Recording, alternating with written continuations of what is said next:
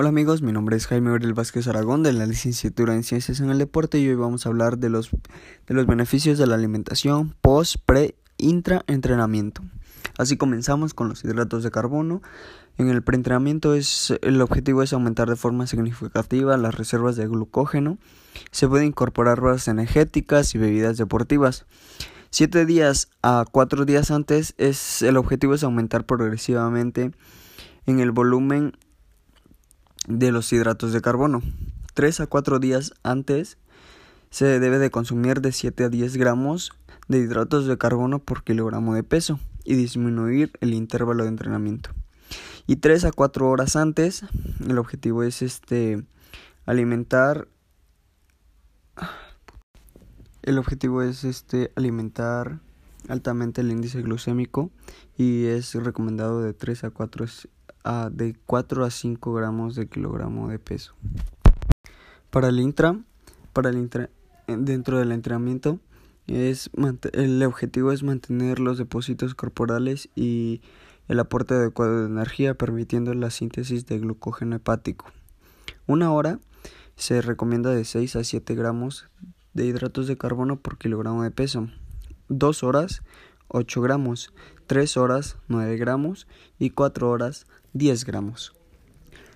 Para el postentrenamiento, una dieta de alimentos ricos en hidratos de carbono con alto, alto índice glucémico puede reponer en 24 horas el glucógeno consumido. 1.5 gramos por kilogramo de peso 15 minutos posteriores a la competición y en las siguientes 6 horas es recomendable 0.7 eh, kilogramos, 0.7 gramos por kilogramo de peso en intervalos de 2 horas. Para la proteína, preentrenamiento aporta 5 a 10, 10 de la energía total utilizada. Para ejercicios de fuerza en etapa de mantenimiento es recomendable de 1.2 a 1.4 gramos por kilogramo de peso. En entrenamientos de fuerza con etapa de aumento muscular es recomendable de 1.8 a 2 gramos por kilogramo de peso.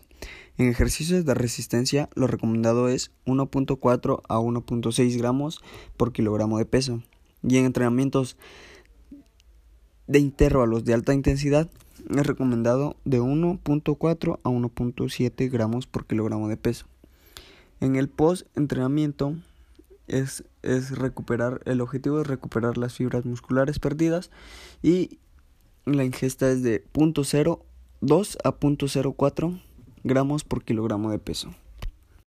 Para las grasas, se aconseja que se consuma entre 20 a 30% de las calorías del día como grasas, porque permite cubrir así los ácidos grasos esenciales. También se aconseja que la comida previa de la competición sea baja en grasas. Esto es todo por hoy amigos, cuídense y consuman saludable.